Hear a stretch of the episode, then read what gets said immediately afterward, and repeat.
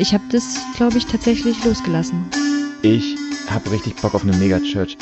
Vielleicht müsste ich die Bibel anders lesen wie Luther zum Beispiel. Mal gucken, ob wir da noch zu einer anderen Frage kommen, aber wir fangen einfach mal damit an.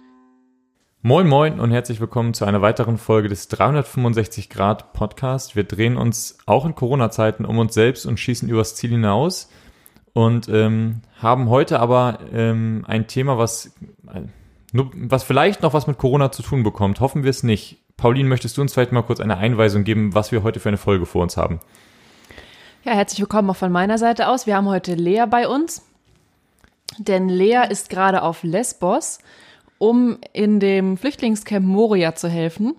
Und wir werden heute mit ihr zusammen über das Thema reden, Geflüchtete, jetzt konkret auch, wie die Situation auf Moria aussieht. Genau, ja. weil wir das wichtig finden. Das ist dementsprechend auch sehr aktuell. Ähm, bis die Folge rauskommt, könnte sich natürlich auch nochmal Sachen ändern. Und wir sind gespannt auf diese Folge.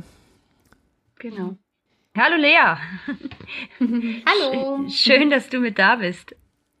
Ja, danke schön. Ja, Lea, du bist die letzten Wochen ja auch schon länger unterwegs gewesen eigentlich. Du bist nämlich zu Hause losgefahren, um mit dem Fahrrad nach Lesbos zu fahren. Lesbos muss man sagen, ist in Griechenland, oder? Lesbos ist in Griechenland und Lesbos ist eine Insel, also ganz mit dem Fahrrad hinfahren kann man natürlich nicht. Aber das war der Plan. Genau. Wie kamst du dazu? Also warum fährst du mit dem Fahrrad nach Griechenland? Ähm, da muss ich ein bisschen ausholen. Äh, ich habe gerade meinen Bachelor beendet und wollte, wie auch im letzten Jahr, eine Woche mit einem anderen Team über Ostern im Camp Moria aushelfen und ähm, hatte in den letzten Monaten immer mehr den Drang danach, ein bisschen länger Fahrrad zu fahren. Und dann dachte ich, wieso verbinde ich es nicht einfach und fahre mit dem Fahrrad nach Lesbos. genau. Und warum wollt, also ich glaube, ganz viele Menschen werden tatsächlich noch nichts gehört haben von der Situation. Ich kann mir vorstellen, dass es tatsächlich wir alle, alle in dieser Runde sofort wissen, worum es geht. Aber was, also wofür steht Lesbos und Moria gerade? Weil das sind auch zwei Worte, die, glaube ich, nicht so wahnsinnig gut PR-mäßig sind. Gerade bei Moria gibt es irgendwie sehr viel schlechte Herr der Ringe-Witze im ersten Moment. Aber irgendwie ist die Situation ja tatsächlich relativ ernst. Ich weiß halt nicht, wie weit außerhalb unserer Blase das bekannt ist. Lea, kannst du uns kurz beschreiben, bevor du jetzt da warst, sozusagen, was wusstest du was da, also worum geht's eigentlich? Ja, also ähm, Moria ist das größte Flüchtlingscamp Europas.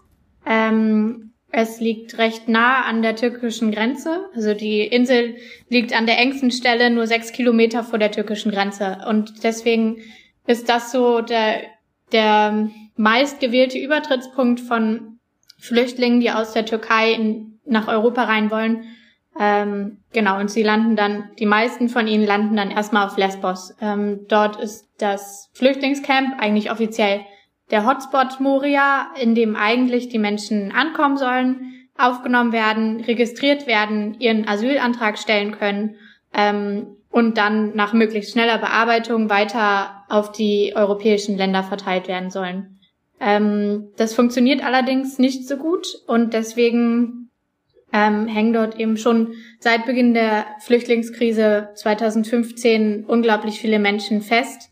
Ähm, momentan sind es über 20.000 Menschen, die dort auf engstem Raum zusammengefercht sind und darauf warten, dass sie einen Antrag stellen können und dass dieser dann eben auch bearbeitet wird. Ähm, ja, ich denke jetzt gerade in Zeiten von Corona wird es noch weniger in den Medien vertreten als sonst schon davor. Ähm, ja, und ich denke, dass es einfach eine Sache ist, vor der Europa die Augen verschließt, weiterhin ignoriert und lieber andere Länder außerhalb von Europa dafür bezahlt, dass die Leute draußen gehalten werden. Du warst ja. schon mal da, oder? Genau. Ich Kann war letztes Jahr schon mal da mit äh, einem Team von 13 Leuten und da haben wir eine Woche über Ostern im Camp ausgeholfen. Kannst du vielleicht die Lage zu dem Zeitpunkt mal beschreiben? Weil ich glaube, dass jetzt vor ein paar Wochen ist das Thema ja nochmal in den Medien war und das heißt, es hat sich schon mal noch was entwickelt. Aber deswegen ist vielleicht spannend zu mhm. sagen, dass es eben nicht um jetzt gerade geht und die Länder sind alle überfordert wegen Corona, sondern irgendwie geht es da um eine längerfristige Geschichte. Du hast eben schon gesagt, 2015, das ist mittlerweile fünf Jahre her. Aber ja. nur, nur, mal letztes Jahr, wie sah das letztes Jahr aus? Da wart ihr ja wirklich im Camp. Wie, wie waren da die Zustände? Ja, ähm, letztes Jahr waren wir um Ostern dort und dort waren circa 5000 Leute im Camp.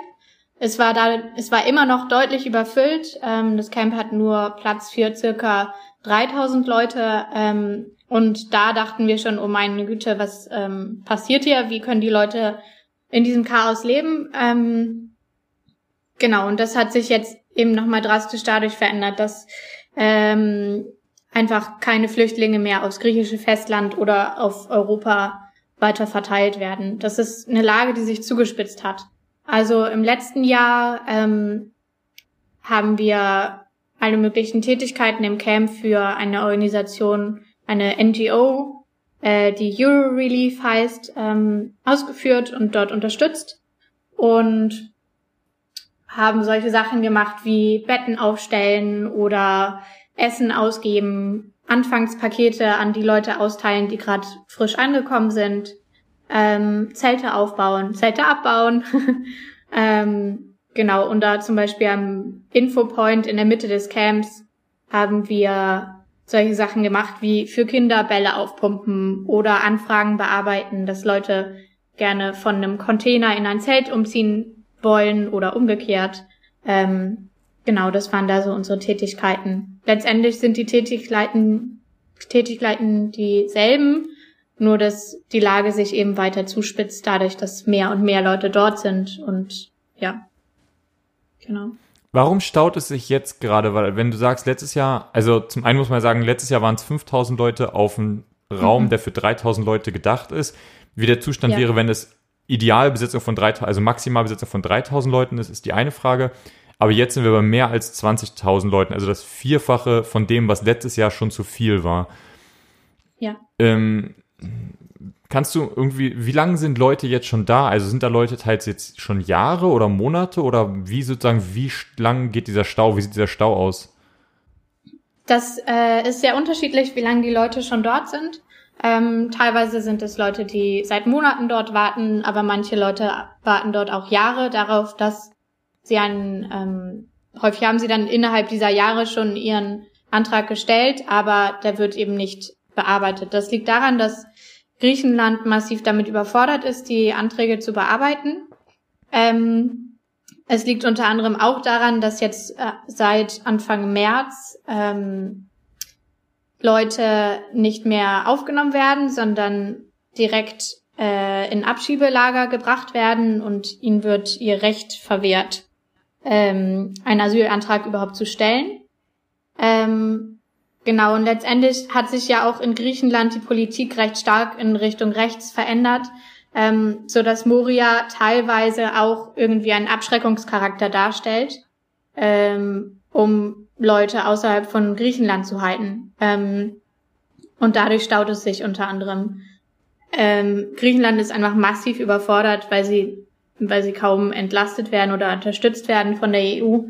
Ähm, ja, und außerdem ist die Bearbeitung eben auch nochmal erschwert dadurch, dass ja auch die anderen EU-Mitgliedsstaaten nicht sagen, okay, wir nehmen prozentual zu unserem Bruttoinlandsprodukt Leute auf oder was auch immer, sondern da kommt ja wirklich gar nichts. Ähm, und Griechenland ist generell auch damit überfordert, Leute auf das Festland zu bringen und nicht nur im Camp zu halten. Genau. Also da spielen sehr, sehr viele Aspekte mit rein. Ja, genau. Okay. Ähm, wo bist du selber jetzt gerade, Lea? Du bist da in einem Haus oder in einer Wohnung und bist du wirklich auf Lesbos jetzt oder bist du irgendwo zwischendurch hängen geblieben mit dem Rad oder ähm, genau? Äh, nein, ich bin in einem Haus auf Lesbos im, in der Stadt Pamphila ähm, und bin jetzt momentan in Quarantäne weil ich am 16.3. Mhm. eingereist bin und ab dem 16.3. mussten alle Leute, die aus dem Ausland einreisen, ähm, zwei Wochen in Isolation gehen. Okay. Ähm, ja, genau. Was erwartet dich dann, wenn die zwei Wochen ähm, vorbei sind?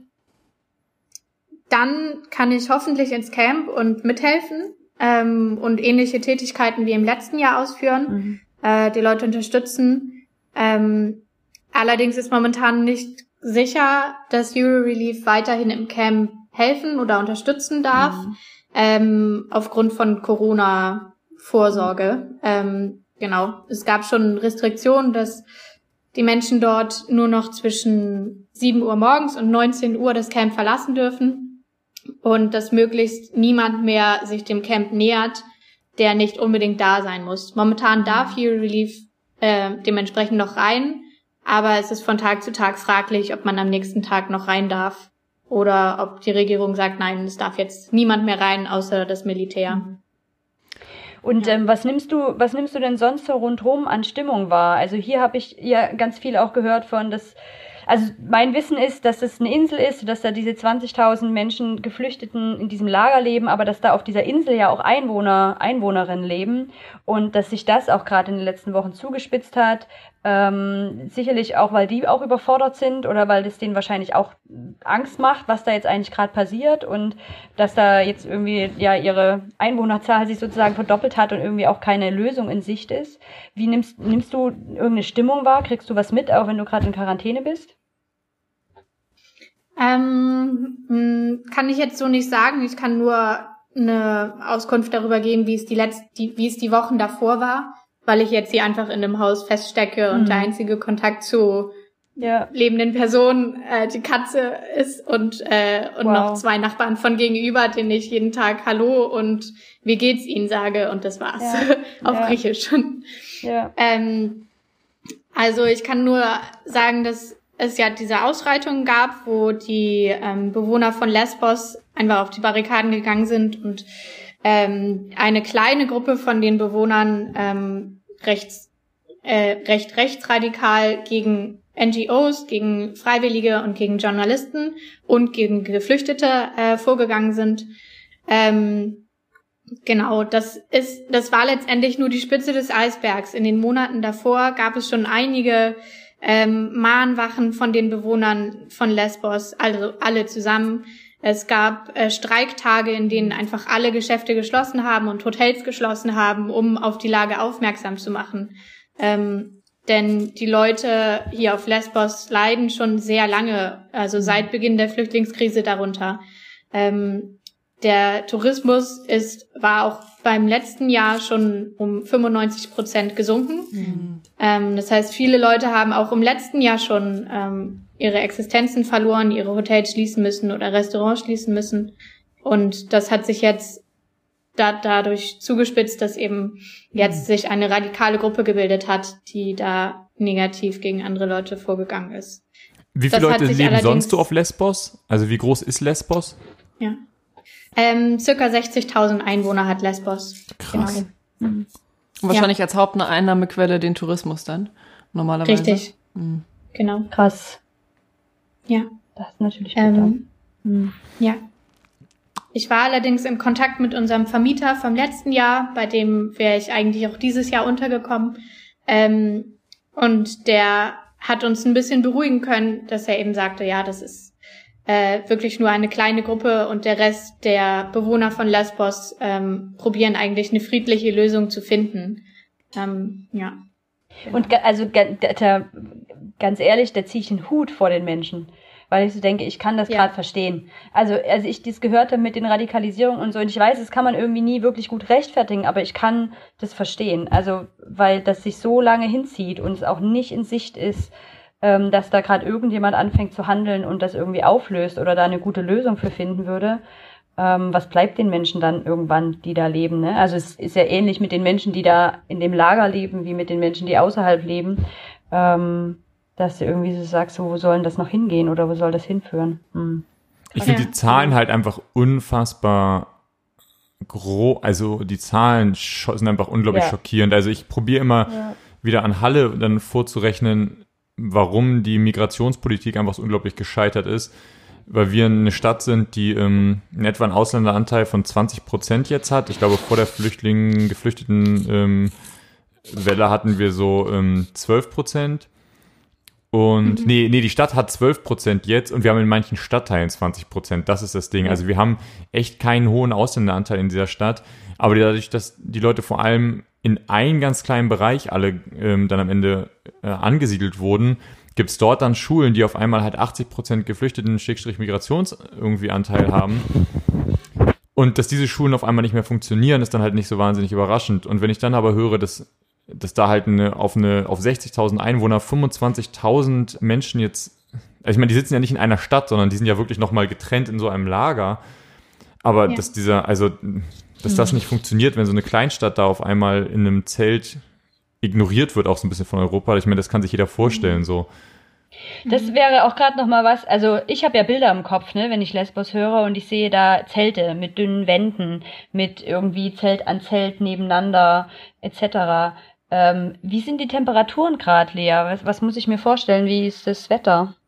Unter welchen Bedingungen leben da Menschen sozusagen gerade in Zelten? Also jetzt momentan ähm, gehen die Temperaturen nachts, glaube ich, circa auf 5, 6, 7 Grad runter. Mhm. Tagsüber ist es schon recht warm, die Sonne scheint. Teilweise ist der Wind aber auch recht kühl. Ähm, aber das ist jetzt ja ein, ein guter Zustand im Gegensatz zum Winter, ähm, wo Mhm. noch mehr Leute im Camp waren, ähm, wo teilweise Wasser und Regenbäche durch, durch Zelte durchgeflossen sind, weil weil die Leute einfach keine andere Möglichkeit hatten, irgendwo anders unterzukommen. Das ist natürlich nochmal ganz eine andere Situation. Ja. Ja. Krass. Was, also wie lange planst du da zu bleiben, wenn du jetzt, ähm, wenn du wieder rauskommst aus der Quarantäne? Ähm, das hängt ein bisschen davon ab, wann ich wieder zurückreisen kann. Äh, momentan gibt's nämlich keine Flüge von der Insel weg.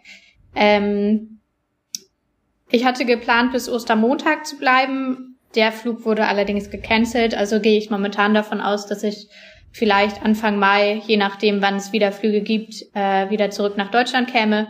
Und dann wäre ich einen Monat im Camp und zwei Wochen in Quarantäne dann insgesamt. Krass. Und wo Und steht, denn, dann wo steht dein halt- Fahrrad jetzt gerade? Mein Fahrrad ist in einem Abstellraum in der Wohnung, in der ich zu Beginn war. Ähm, genau, weil da leider eine Schraube verbogen ist und ich das jetzt nicht mehr nutzen kann. Ah. Okay. Mhm. Lea, noch eine Frage. Wie geht's dir gerade? Hm. Also du bist ja irgendwie unter anderen Voraussetzungen da runtergefahren. In der Zeit hat sich gefühlt die Welt verändert. Ähm, jetzt bist du in einer Wohnung, die nicht deine eigene ist und hängst da auch noch eine Weile fest. Wie geht's dir? Ähm, ja, das stimmt alles.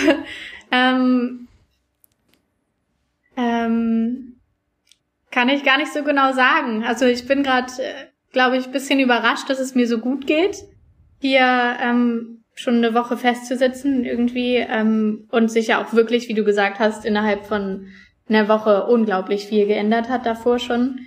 Ähm, ich probiere es irgendwie positiv zu sehen und von Tag zu Tag zu gehen. Ähm, und probiere, und auch wenn es doof klingt, würde ich mich natürlich freuen, wenn ich auch irgendwann ins Camp kann, weil das letztendlich auch das Ziel war. Und, und diese Zeit der Quarantäne bringt mich dahin. Von daher kann ich dem auch Positives abgewinnen. Und außerdem komme ich aus einer sehr stressigen Zeit, ähm, so dass ich glaube ich, jetzt auch wirklich diese erste Woche wirklich gut gebrauchen konnte, um einmal abzuschalten und runterzufahren. Äh, und ich glaube, ich auch nicht in der Lage gewesen wäre, einen Monat im Camp durchzuziehen, wenn ich jetzt so unausgeruht da reingestartet bin, wäre. Mhm. Okay. Ähm, Hm. du, du hast ja, also dass, dass du mit dem Fahrrad nach Griechenland fährst, um jetzt am Ende ungeplanterweise einen Monat dort zu helfen, am Ende dann. Und das ist ja schon krass. So, das kann ja auch nicht jeder jetzt machen. Ähm, und ich weiß auch nicht, wie sinnvoll die Frage ist, was hoffst du dir, was du geändert hast am Ende nach dem einen Monat. Ich glaube, es ist total krass, dass du da, so, ich glaube, es ist klar, dass du da ganz viel helfen wirst. Aber was, Hm. unabhängig mal von davon, was die Politik alles machen könnte, was können Menschen, die das jetzt hören oder Bilder sehen, hast du, ne, hast du irgendeine Idee, was Menschen noch tun können, die jetzt halt in Deutschland in ihrer Wohnung in Quarantäne festsitzen oder halt in dem Lockdown, wenn er dann, falls er kommt. Hast du irgendeine Idee, was die Menschen tun können? Und sei es noch so klein, aber was, was, was, Hm. Darüber habe ich auch schon drüber nachgedacht, weil es jetzt wirklich ähm, eigentlich sehr auf einer politischen Ebene ist. Ähm, ich glaube, Spenden ist momentan immer noch immer noch eine gute Sache, einfach weil sich die Not in dem Camp nicht verändert. Ähm, die Leute freuen sich einfach, wenn sie eine Plane über ihrem löchrigen Zelt haben oder eine Palette unterm Zelt, sodass der Regen drunter durchläuft und nicht ins Zelt rein. Ähm, und da sind die Nöte nach wie vor dort und das funktioniert nur über Spenden leider, ähm, weil das keine nationale Finanzierung mehr ist oder oder oder EU-weite Finanzierung.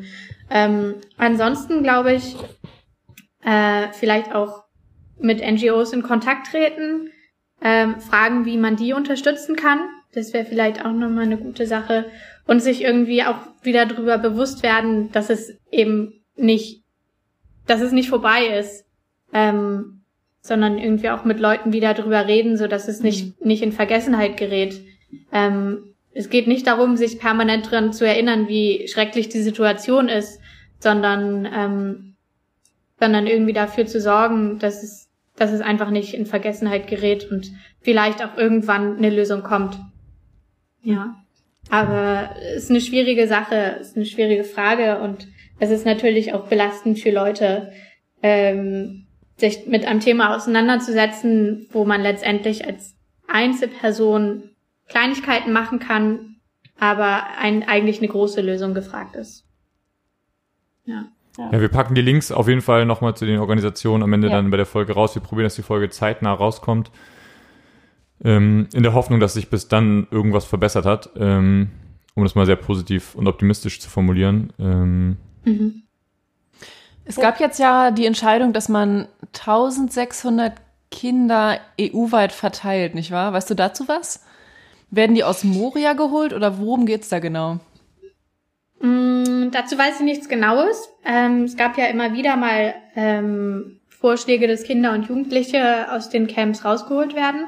Hm. Ähm, ich weiß nicht, wie es jetzt wirklich praktisch umgesetzt wird, aber ich gehe davon aus, dass es ähm, Kinder und Jugendliche sind aus den Camps auf den Ägäischen Inseln, also nicht nur Moria, sondern auch Kos, Samos und die ganzen anderen Inseln, wo auch ähm, Flüchtlingscamps sind, die allerdings nicht so groß sind, aber die Situation sieht letztendlich dort ähnlich aus. Ja. Mhm. Und ist definitiv sinnvoll, weil gerade die, die Kinder und Jugendlichen, würde ich sagen, am meisten drunter leiden. Ja. Hm. Ich glaube, dann sagen wir äh, vielen Dank für deine Zeit mhm. ähm, und echt alles Gute. Wir, wie gesagt, wir ähm, probieren alle Links und sowas dazu zu packen, dass die Leute, ähm, die und Organisationen, die unterstützen können. Ich, wahrscheinlich kann man nicht genug auch tatsächlich sich irgendwie ein Herz fassen und mal eine E-Mail an den einen oder anderen Politiker oder die Politikerin schreiben. Petitionen unterschreiben. Petitionen, ja, Europaabgeordnete genau. direkt anschreiben, Europaabgeordnete, also die ihr gewählt habt, herausfinden, anschreiben. Ja. Ähm, Genau, und wenn ihr mhm. daran glaubt, dann betet doch auch mal eine Runde, weil ich äh, glaube, dass das, also ich persönlich bin auch nicht so wahnsinnig positiv eingestellt, was irgendwie die Lage dort angeht und ich glaube, dass. Keiner sich vorstellen möchte, was passiert, wenn und im 25.000 Menschen Camp Corona ausbricht. Ähm, ja. Cool. Eine Sache ist mir gerade noch eingefallen. Ähm, es gibt jetzt gerade eine Bewegung, die wird auch von einem Politiker hier auf der Insel ähm, vorangetrieben, die heißt Europe Must Act. Ähm, und das ist jetzt einfach eine spezielle Bewegung dafür, dass sich hier auf den Ägäischen Inseln was verändert und dass eine politische Lösung gefunden wird. Also das wäre vielleicht noch eine Ergänzung dazu. Cool. Super. Ja, ja, sehr gut. Mhm. Cool. Ja, vielen, ja, Dank. vielen Dank. Dankeschön. Vielen Dank, dass du mit uns Tschüss. geredet hast, Lea. Gerne, Mach's danke. Gut, Lea. Ciao. Alles Gute. Ciao. Tschüss. Ja. Jan, du hast gerade schon Anlauf genommen, kurz zu sagen, wie es dir jetzt gerade geht nach dem Gespräch. Ja, ich finde das. Ähm, also ich meine, die, ich kannte Bilder von vorher und ich, ich am Ende habe ich sozusagen keine neuen Informationen gehabt, aber der Gedanke, wie unglaublich hoffnungslos ich mich fühle dabei, gar nicht nur machtlos. Ich glaube, Machtlosigkeit ist das, vielleicht ist Machtlosigkeit der Grund, warum es mich so überwältigt. Aber Hoffnungslosigkeit ist einfach ein wahnsinnig ekliges Gefühl, gerade in Zeiten, wo halt sozusagen das Gefühl von Machtlosigkeit sich grundsätzlich so ein bisschen um uns herum ausbreitet. Mhm. Aber das Gefühl, dass das, dass sozusagen selbst wenn jetzt gerade nicht Corona wäre, ja. der, die Chancen daran was zu ändern und Politiker dazu zu bewegen, daran was zu ändern, einfach wahnsinnig gering wären weil die letzten fünf Jahre gezeigt haben, dass die Politik nicht besonders handlungsbereit ist. Man muss nicht sagen, man muss ja sagen, nicht fähig, sondern nicht bereit ist, einfach da was zu ändern. Und das Gefühl, dass das nicht besser werden wird in den nächsten Monaten, angesichts dessen, was noch auf uns zukommt, wahrscheinlich als Gesellschaft gerade. Und dass die Menschen gerade noch mehr damit beschäftigt sind, zu sagen, lass uns um uns selber kümmern. Unternehmen noch mehr damit beschäftigt sind, Gelder zu streichen und sowas. Spenden gehen zurück und so. Ja, und die Bereitschaft in der Bevölkerung wird irgendwie noch geringer werden, ähm, jetzt noch Menschen aufzunehmen. Das ist so das, was, was mich echt so, ich denke, man vorher hätten wir, glaube ich, echt noch eine Chance gehabt, das gut aufzuteilen und da eine Offenheit auch in einer großen, in, in großen Teilen der Bevölkerung zu gewinnen.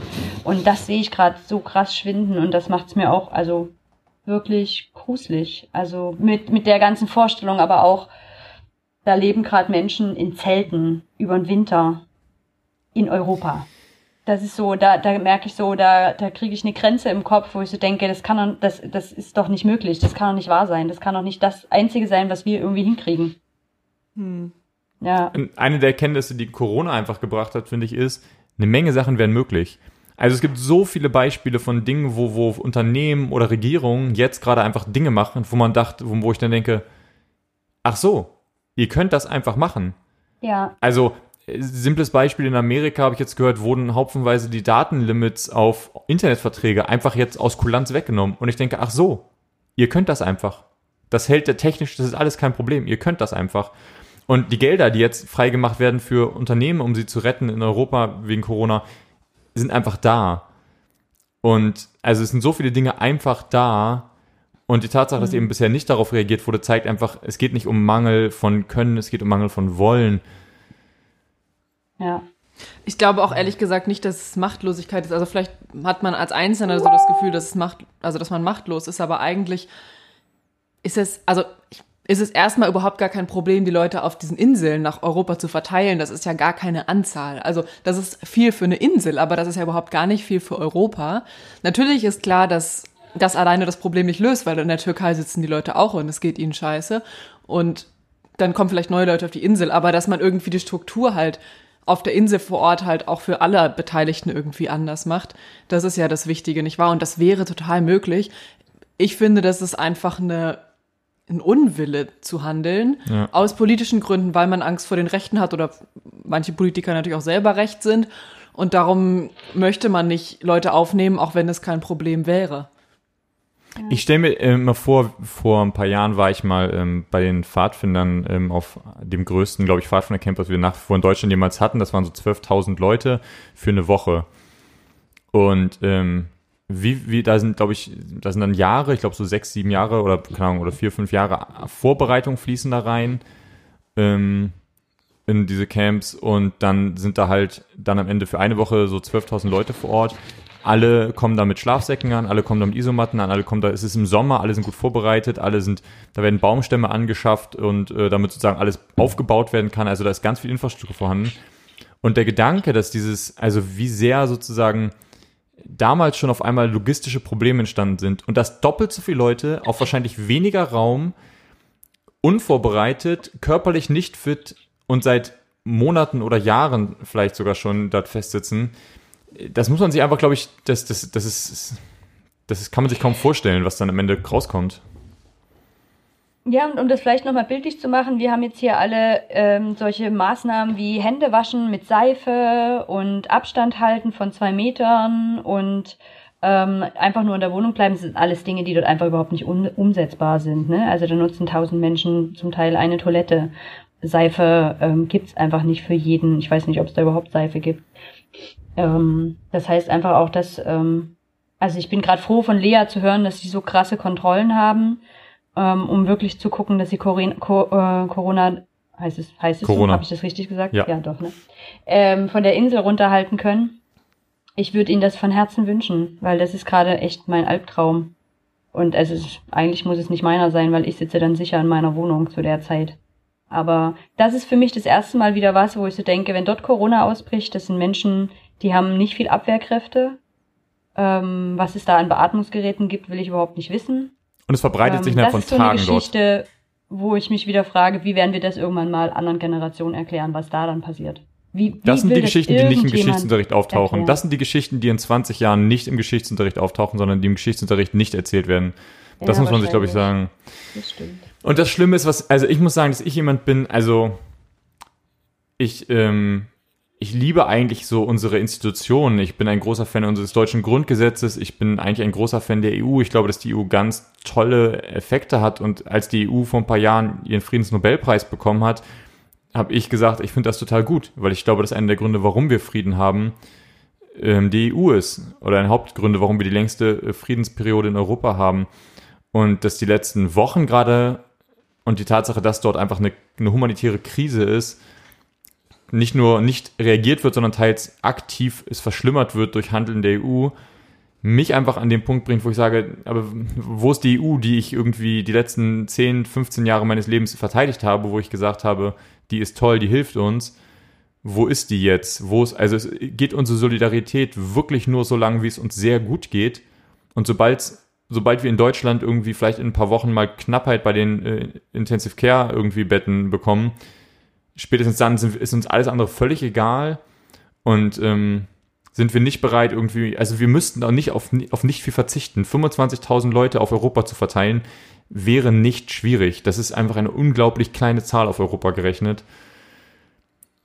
Ja. Und ich, ich verstehe nicht, wie man sich hinstellen kann und irgendwie einen Friedensnobelpreis vor wenigen Jahren gewonnen hat als Institution und ähm, das heute so ignoriert das ist das, was mich, glaube ich, am wütendsten macht eigentlich, dass da, dass ich ab jetzt immer, wenn ich darüber nachdenke, wie toll die EU ist, ich denken muss, ja, aber ist meine Freiheit, ist unser Frieden erkauft, damit, dass wir ähm, Leute haben sterben lassen, aktiv, bewu also bewusst Leute, bewusst zugeguckt haben, wie Leute sterben. Auf europäischem Boden. Es geht nicht darum, dass wir das Recht, dass wir nicht Afrika helfen. Es geht nicht darum, dass wir nicht irgendwo irgendwie auf Haiti ne, irgendwie nicht helfen, weil da irgendwie ein Erdbeben ist oder was. Es geht darum, dass wir auf europäischem Boden einfach Leute sterben lassen. Und das, das ist unglaublich eklig, das Gefühl. Ja. Ähm, Jan und Pauline, ich glaube, ich würde gerne auf Theas Brief eingehen, bevor vielleicht zu viele Menschen abschalten, weil sie schlechte Laune kriegen, wenn sie hier länger zuhören. Ja, sorry, ähm, dann lass uns auf den Brief eingehen und ja, es ist der, es ist der Podcast der schlechten Laune. So. Und das vielleicht mal alle gesagt, ich bin so froh, dass wir heute diesen Podcast machen, ähm, weil, weil ich so merke, ja, das ist hart, sich damit auseinanderzusetzen und es tut irgendwie nicht gut. Aber ich wünsche mir, dass wir das ab und zu mal tun. Also ich finde, das ist das Mindeste, was wir machen können, ist nicht zu vergessen.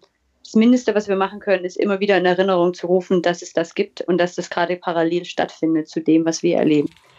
Ähm, genau, und ich habe ähm, einen Rundbrief von Thea, die gehört zu den Jesus Freaks und die ist gerade unten auf Lesbos. Die ist nicht direkt in Moria, sondern in einem kleineren Camp daneben. Ähm, ich dachte auch, das steht hier, aber ich finde es jetzt gar nicht nochmal. Ähm, genau. Und sie hat ein bisschen was zusammengefasst, was Menschen im Moment tun können. Also weil halt diese Frage an sie auch ganz, ganz oft gekommen ist. Und vielleicht nochmal so ein paar, ein paar ähm, Daten, die sie geschickt hat. Ähm, jetzt überfliege ich hier gerade nochmal.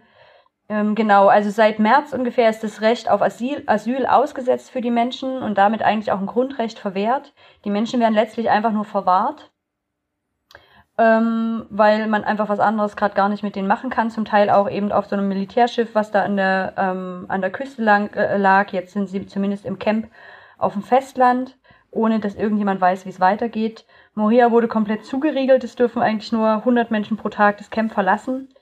Ähm, und die Straßen werden dafür von den Polizisten ähm, kontrolliert. Genau, und es gibt äh, bisher keine Lösung, was passieren soll, wenn dort ähm, der Virus ähm, ausbricht. Genau, und auf Ihre Fragen, was zu tun ist, da gibt es zum einen eine Antwort, die Lea total bestätigt, nämlich gib dein Geld. Das klingt total schräg, aber sie sagt, hey, da gibt's immer noch Organisationen, die drinne sind und die können umso besser helfen, umso mehr Geld sie im Moment gerade haben. Sie nennt hier auch ganz klar zwei. Einmal das Legal Center Lesbos. Das sind irgendwie Anwältinnen, Juristinnen, die ähm, Menschen tatsächlich helfen, ein Recht zu bekommen auf ihren fairen Asylantrag. Also genau das, wofür die Leute eigentlich auch dann dort sind.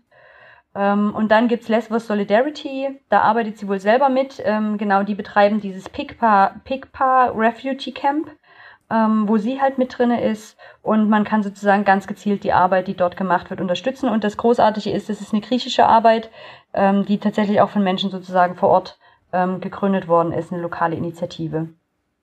Also dahin Geld äh, spenden. Wir verlinken das auch nochmal gemeinsam auch mit der Organisation, die Lea vorhin nochmal benannt hat.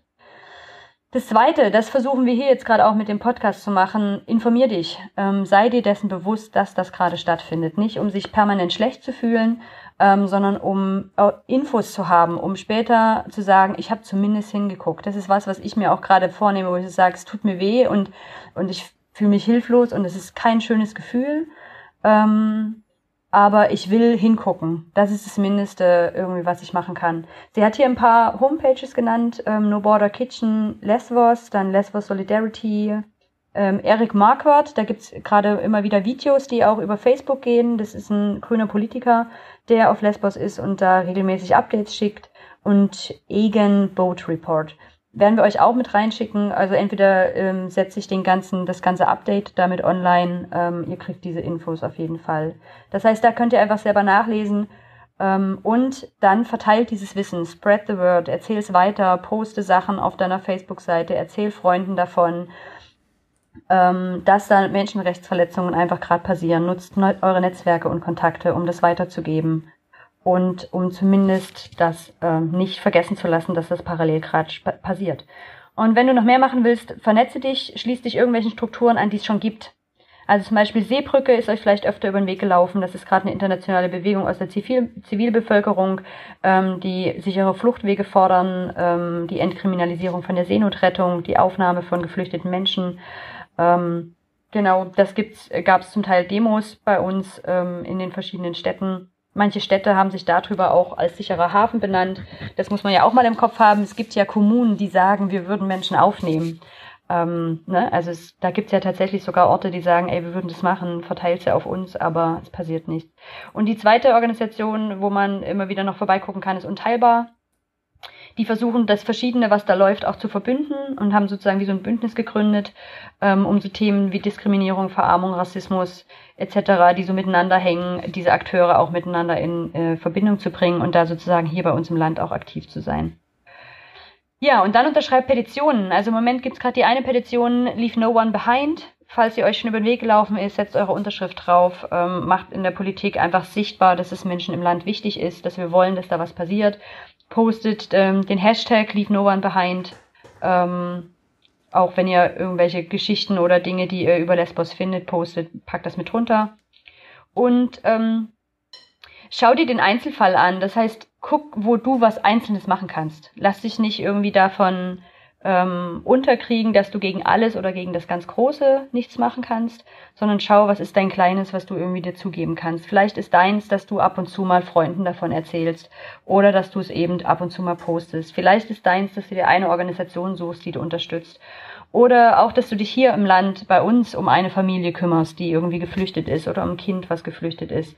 Ähm, das heißt, lass dich nicht vom Großen erdrücken und davon, dass du nicht alles verändern kannst, sondern guck, wo ist dein kleiner Teil, den du mit dazugeben kannst. Ähm, genau. Das ist das, was, was Thea zusammengeschrieben hat und ähm, uns geschickt hat, ähm, beziehungsweise an die Freaks geschickt hat und ich habe es von dort bekommen. Und von ihr auch die ähm, Bereitschaft, dass ich das gerne teilen kann.